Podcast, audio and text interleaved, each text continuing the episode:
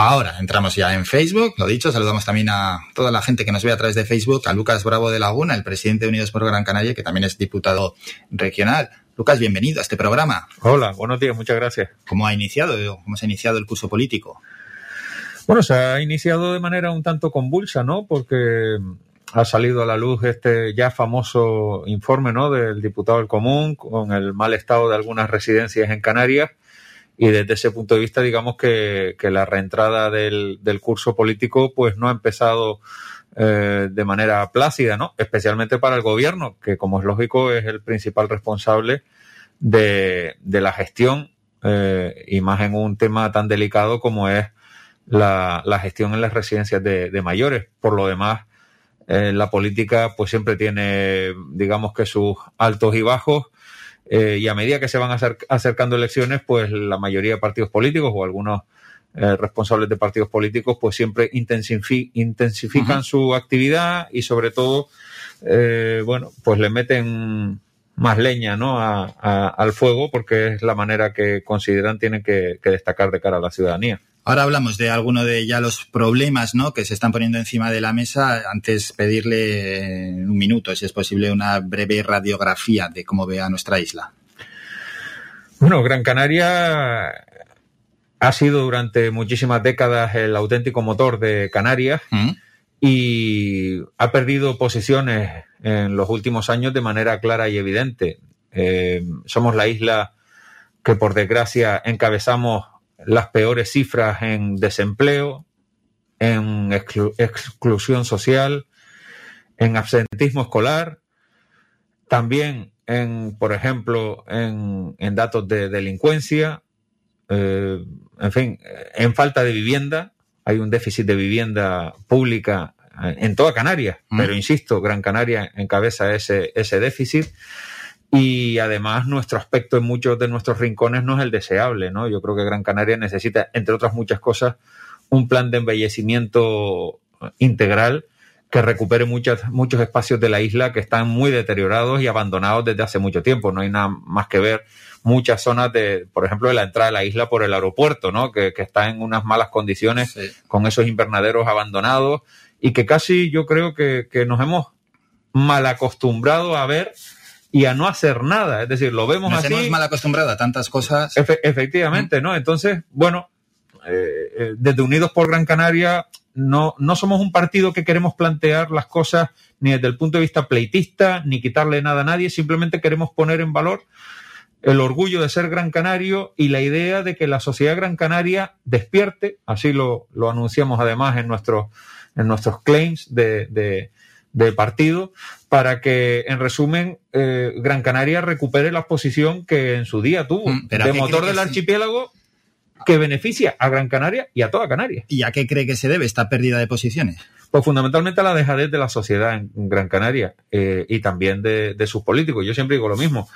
Eh, los políticos, los que estamos en la actividad política, no somos más que el reflejo de la sociedad. Es decir, eh, hay, gente que dice, bueno, los políticos, los políticos no caemos de, ningún planeta, aunque algunos a veces lo parezca, pero somos, somos personas eh, reflejo de la sociedad y si el político de Gran Canaria no reivindica lo que considera debe ser justo y necesita esta isla en los distintos organismos, hablo de organismos locales, insulares, regionales, pero también incluso nacionales, pues otros sí lo hacen y nosotros nos quedamos atrás. Resumiendo, y una frase muy coloquial que me vas a permitir que diga, el que no llora no mama. Eso es, y muchas pues, veces lo digo en este programa, y es, es la primera persona o el primer político que escucho en este programa que dice dejade de la sociedad. Bueno, bueno yo eh, aquí lo digo todos los días y hago un llamamiento, hay un teléfono fijo para llamar y un WhatsApp para enviar mensajes de audio y a la gente le cuesta. Y cuanto menos te quejes, menos protestes y menos reivindiques, para el ámbito político mejor le viene, porque si no hay una queja, oye, yo he hecho, he generado esta política, no sé si a la gente le gusta o no, pero ahí está. Si la gente protesta, pues en este caso mm, voy a tener que, que corregir, o al menos me están fiscalizando, pero si no hay una por menos una opinión que se haga notoria, se haga pública y salga también en los medios de comunicación por parte de la sociedad, no se fiscaliza la gestión de los políticos. Así es. Yo creo que tienes toda la razón en lo que estás comentando. Y repito, Eh, nuestro partido político, que es un partido joven, nace en 2015, apenas tenemos seis años y que no ha tenido, más allá de en el municipio de Santa Brígida, eh, otras responsabilidades de gobierno, lo que reivindica es, es que la sociedad gran canaria, pues, despierte,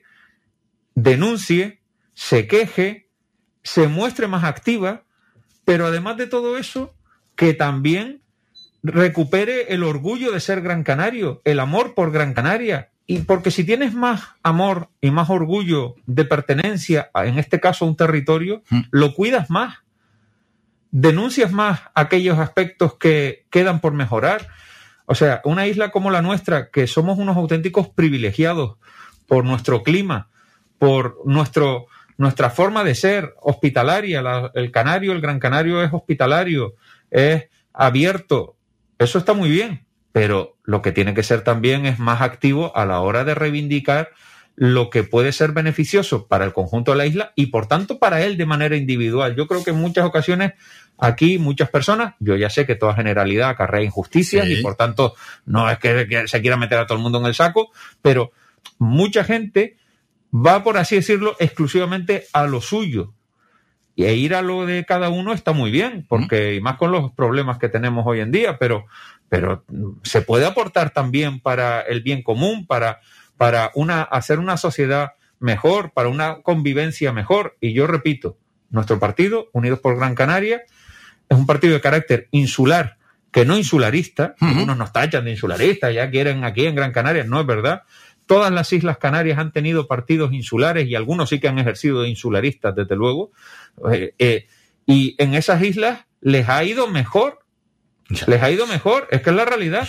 Ahora mismo en Canarias, y algunas de 70 diputados, básicamente mandan tres, que son los tres diputados de La Gomera, con 4.000 votos. Entonces, eh, oye, nosotros lo que queremos es que Gran Canaria, que junto a Tenerife, lógicamente, son las islas más pobladas y con mayores problemas, pues, como digo, oye, se dé un poquito la vuelta a la tortilla. ¿Eso significa dejar de ser solidario con el resto de mm. las Islas Canarias? Por supuesto que no. Gran Canaria siempre ha sido solidaria y siempre lo va a ser.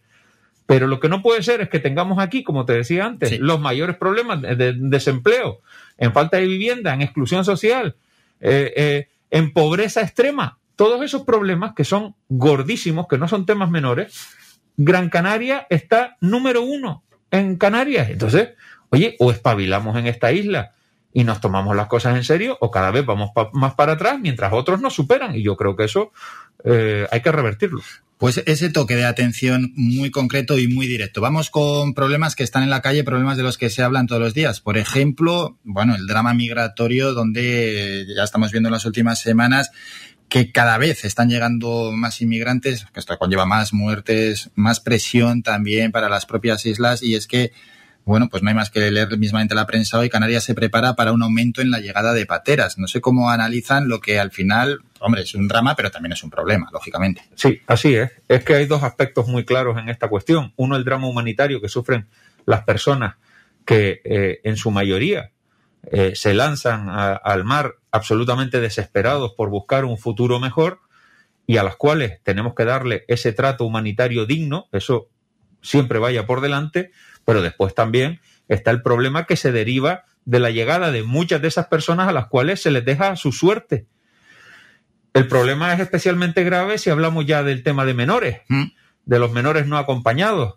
Eh, y ante esto, Canarias en general y Gran Canaria de manera muy particular, y ahora voy a explicar por qué digo Gran Canaria de manera muy particular, está absolutamente abandonada, absolutamente dejada de la mano de Dios. Es decir, el gobierno de España, eh, si en un asunto, y mira que es difícil encontrar uno eh, en el top 5, por así decirlo, porque es que han demostrado tanta incompetencia en tantas cosas, pero desde luego si en un asunto lo han demostrado sobremanera y de manera especialmente grave, es en este, en el tema de la inmigración. Pero es que la Unión Europea mirando para otro lado. O sea, yo creo que han dicho, oye, Canarias está cerca de la costa africana, que le lleguen ahí y ahí se quedan y ya veremos cómo se va solventando el tema. Esto es una auténtica vergüenza. Por un lado la inmigración general y por otro lado eh, el tener cerca de, tampoco son muy claros los números, 2.500, 2.800 menores no acompañados que tenemos en el archipiélago. Por un lado los menores ¿Qué soluciones cree que hay que dar? Sí, efectivamente, los datos, eh, vamos, de hace prácticamente un año, casi ya, eran de 2.700 menores, con lo cual, evidentemente, eh, ya hay bastante más. porque, la cifra está todo el rato estancada. No, no, sí, pero porque no nos quieren decir la verdad. es que no nos quieren decir la verdad, pero la realidad es que, por desgracia, esa cifra va aumentando. Vamos, el tema de los menores es especialmente grave. Eh, y bueno, recordarás tú y seguro que, tus oyentes la cantidad de episodios que por desgracia se han sufrido en esos establecimientos, especialmente en el sur de Gran Canaria, pero también en otros lados, de abusos, destrozos, peleas, eh, en fin, eh, y otras cuestiones de, desorden público que han sido y que siguen siendo eh, muy graves. Nosotros hemos sido muy claros en nuestras denuncias y en nuestra, creemos, búsqueda de soluciones. Primero, muchísimo más control en frontera. Es que no hay prácticamente controles. Es que lo que se está haciendo es, no, se ha visto una patera, no sé cuántos kilómetros, tal, y venga, para acá. Así, tal cual. O sea, pero, pero ya, automático. Sí, porque es verdad que la gente piensa que los inmigrantes llegan a nuestras costas, llegan algunos. Llegan algunos, porque muchos, muchos, muchos hay que ir a rescatarlos a cientos de kilómetros. Efectivamente. Esa, es una de, de las realidades que muchas veces pues, se ignora y es así, de ahí lo del control, ¿no? Ahora, claro. el importante es que no salga. Es que tiene, claro, claro, es la ruta marítima más peligrosa del mundo. Nosotros hemos, hemos sido muy claros. Primero, el problema hay que atajarlo o intentar atajarlo en la medida de lo posible en origen. ¿Eso cómo se hace? Con cooperación internacional con los países que están permitiendo esa salida.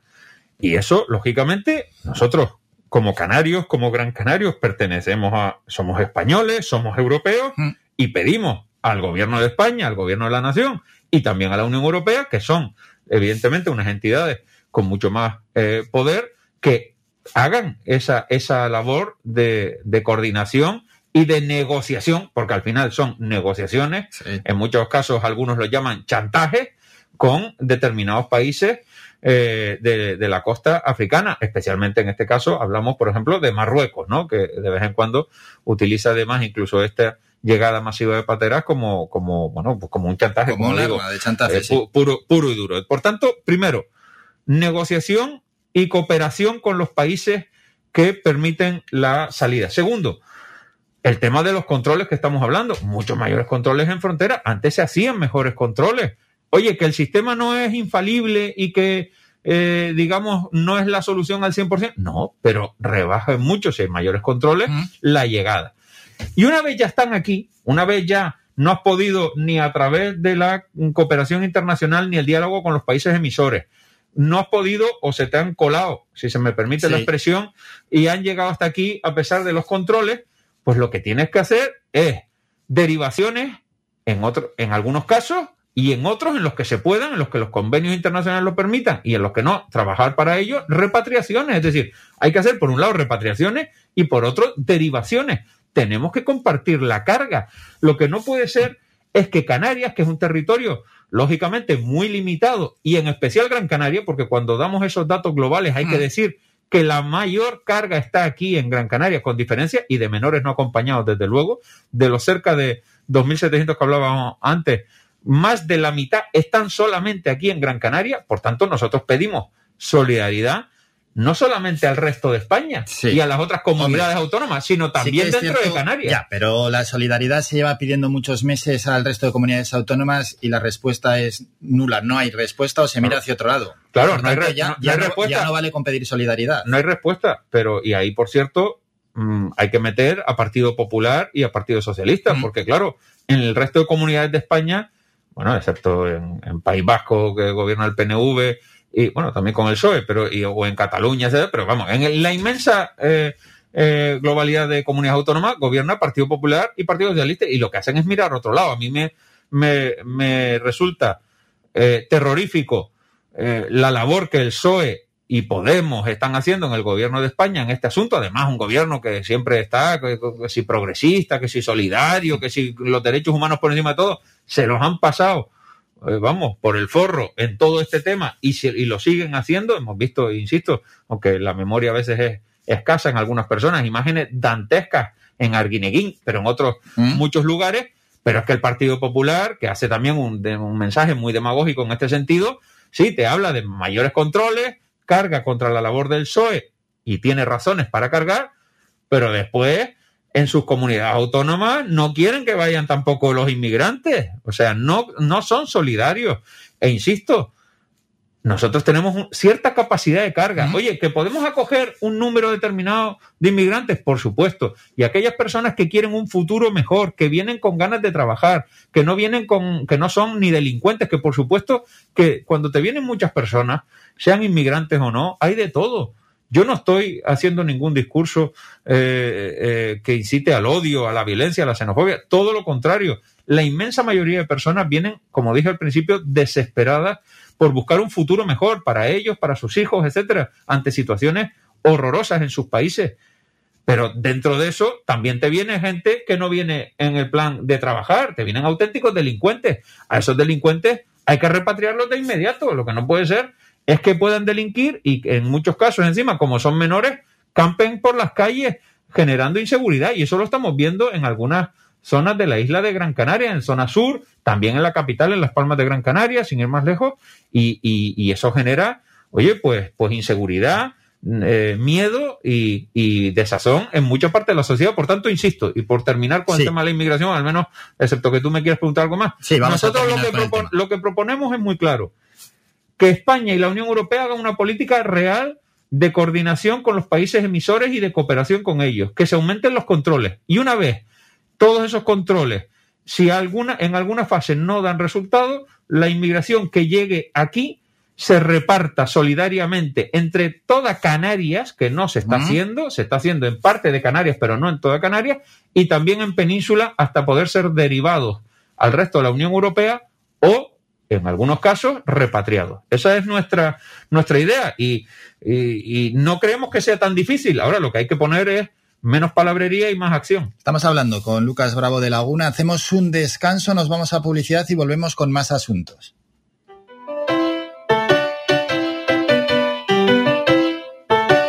Estás escuchando Faikan Red de emisoras Gran Canaria. Sintonízanos en Las Palmas 91.4. Faikan Red de emisoras. Somos gente. Somos radio.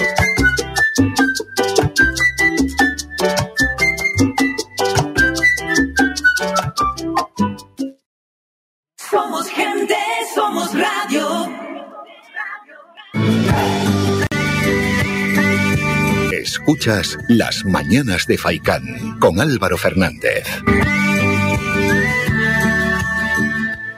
Continuamos hablando con el presidente de Unidos por Gran Canaria y además es diputado regional Lucas Bravo de Laguna y vamos a comentar, ya cambiamos de temas, más asuntos. Hombre, uno de los grandes temas estrella mm, ya de tiempo atrás es el salto Chirasoria.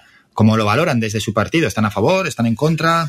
Sí, el, o como le llama ahora Antonio Morales, el, el salto de Chira, ¿no? Que todo de Soria, no sé por qué.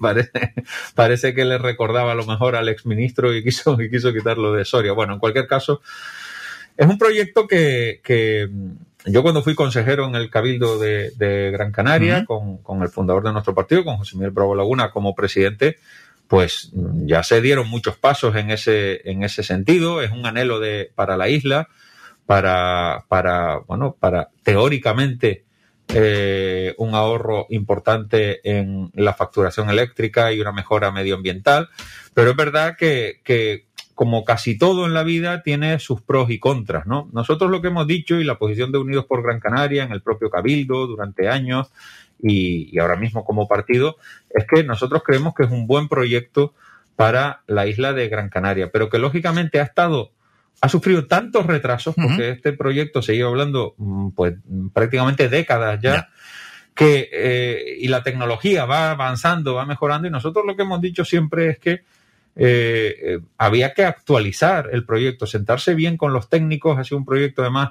en los cuales pues red eléctrica, bueno, en su día Endesa, después red eléctrica, bueno, pues siempre ha puesto muchas, muchas pegas, ha habido muchos dimes y diretes y, y como digo, al final la conclusión que sacamos es que es mucho más beneficioso que perjudicial para la isla, pero que se deben revisar determinadas cuestiones del, proyecto para que el impacto medioambiental sea el menor posible, porque en algunas zonas de la isla eh, parece ser que el impacto sería importante, ¿no? Este tema yo sé que el grupo de gobierno en el Cabildo de Gran Canaria, especialmente Antonio Morales, lo abandera como un, fue una especie de gran logro suyo y tal. Yo, eh, bueno, cuando una persona intenta vender la imagen de que, bueno, de que es más eco que nadie, más verde que nadie y que estos proyectos a mí, pues siempre me dan un poco de resquemor, sobre todo porque los datos reales no lo reflejan. E insisto, este no es un proyecto eh, que venga de la época de Antonio Morales, no mucho menos, viene de mucho más atrás. Lo que pasa que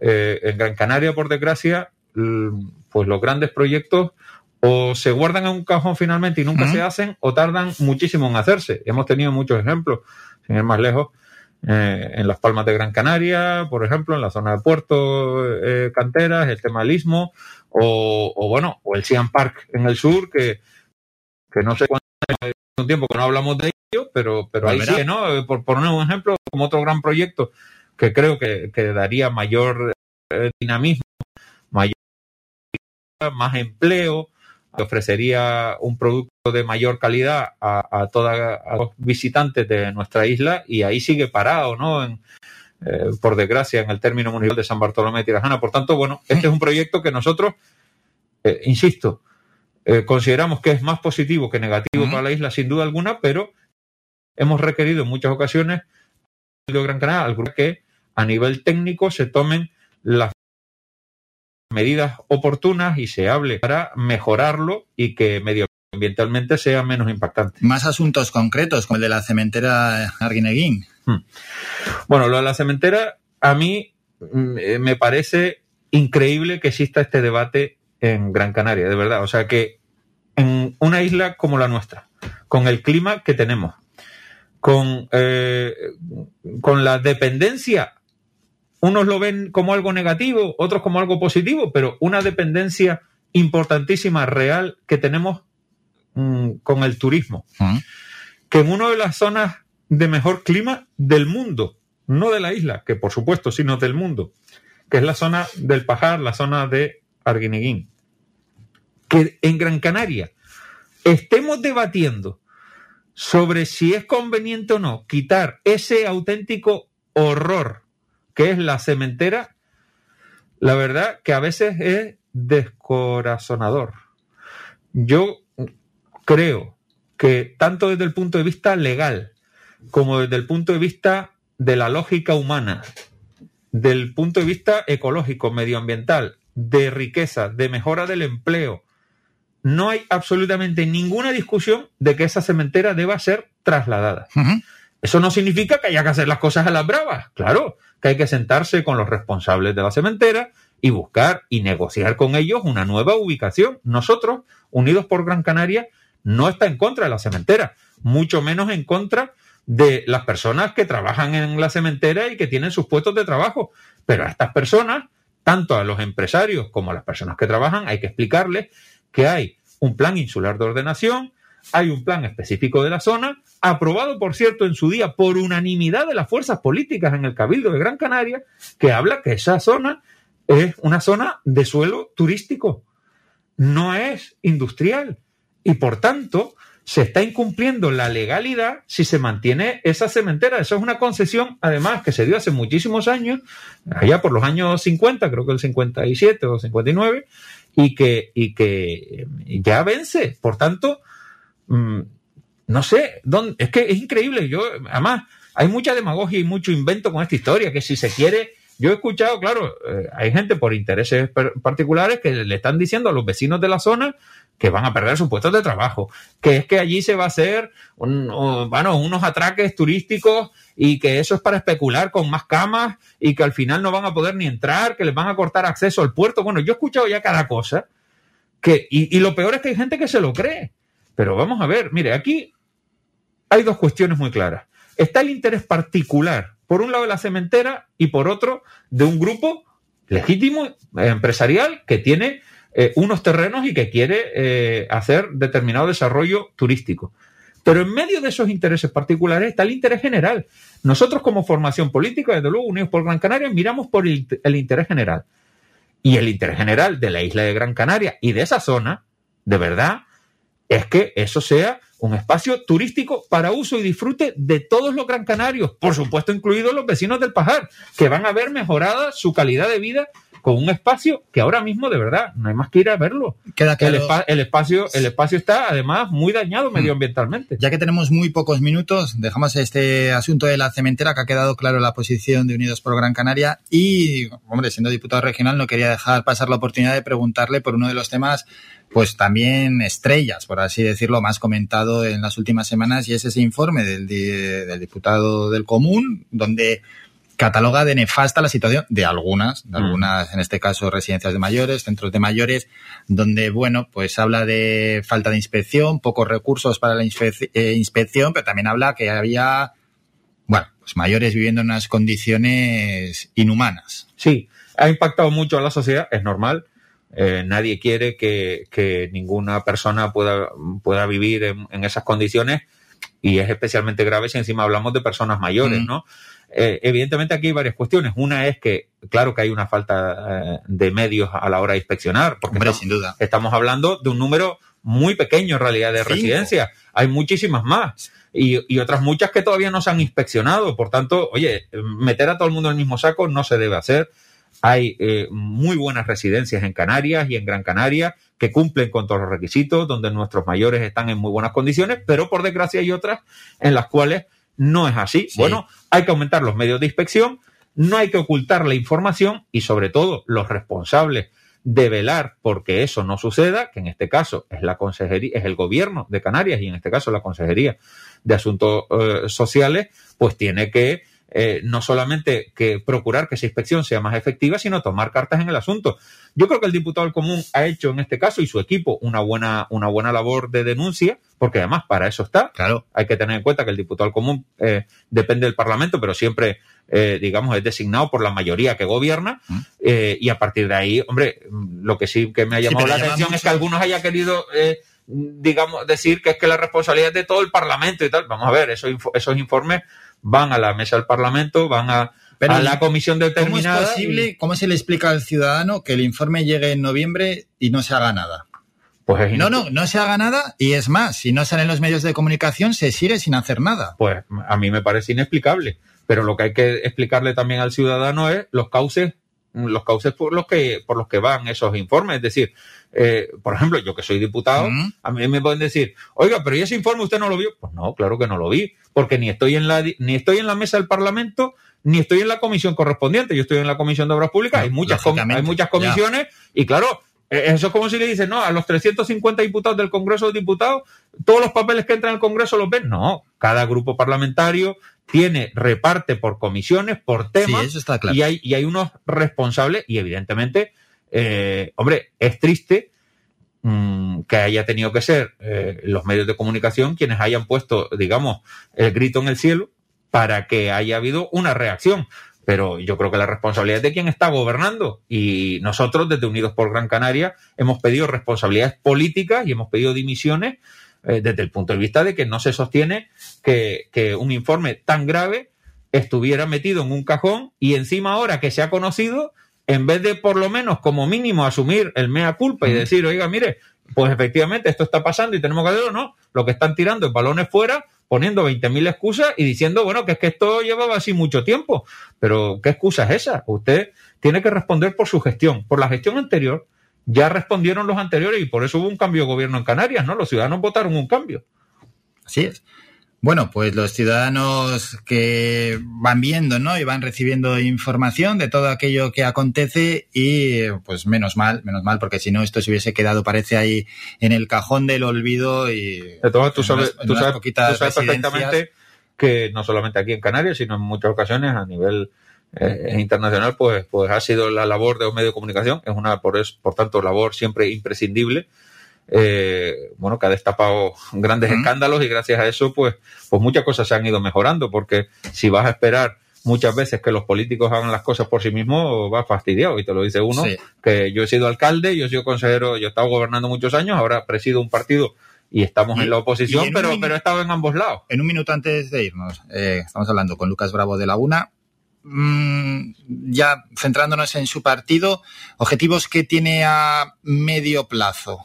Mira, el objetivo de Unidos por Gran Canaria es tener implantación en los 21 municipios de la isla Gran Canaria, tenemos representación en el Cabildo Gran Canaria, tenemos representación en varios ayuntamientos y lo que queremos, y es lo que estamos haciendo en este momento, el nuevo equipo del Consejo de Dirección, es implantarnos en toda la isla y llevar un mensaje muy claro. Se puede hacer, se está haciendo, es fácil. Claro. ¿O cuesta? Bueno, no, fácil no es. Ah, pero ¿por qué, ¿por qué no es fácil? Primero porque mucha gente no quiere entrar en política. Mucha gente. Mucha gente no quiere entrar en política porque es una actividad que desgasta, que quita mucho tiempo personal, encima eh, entras en un partido y el otro de otro partido ya te va a ver mal, o sea, no es nada sencillo entrar en política. Eh, pero bueno, nosotros estamos incorporando gente, estamos muy contentos eh, de las incorporaciones que estamos haciendo y aunque no sea sencillo, lo que queremos es trabajar por nuestra sociedad, por Gran Canaria, por algunos de los temas que hemos hablado en esta entrevista mm. y otros muchos. Con objetivo de 2023, ¿no? Objetivo 2023, evidentemente, y, y bueno, como digo, nosotros queremos ser una herramienta mm, para la mejora en Gran Canaria de nuestro aspecto, la mejora social y que nos vean como un partido político que no hacemos demagogia, que no vamos contra nadie, simplemente que queremos poner a Gran Canaria de nuevo en el lugar que le corresponda y que los gran canarios nos vean como una herramienta útil Nada más, si logramos esto, ¿Mm? nos sentiremos satisfechos. Lucas Bravo de la Una, presidente de Unidos por Gran Canaria, gracias por su presencia aquí, por esta explicación que ha dado de determinados problemas. Bueno, hay muchos más problemas, podríamos estar aquí hasta que finalice el programa, pero nos hemos centrado en unos concretos y ya habrá tiempo más adelante porque encima se generarán aún más problemas para poder desgranar la actualidad aquí en nuestra isla. Muchas gracias por su presencia. Muchas gracias a ti por invitarme a, a Radio Faicán y un saludo a todos los oyentes.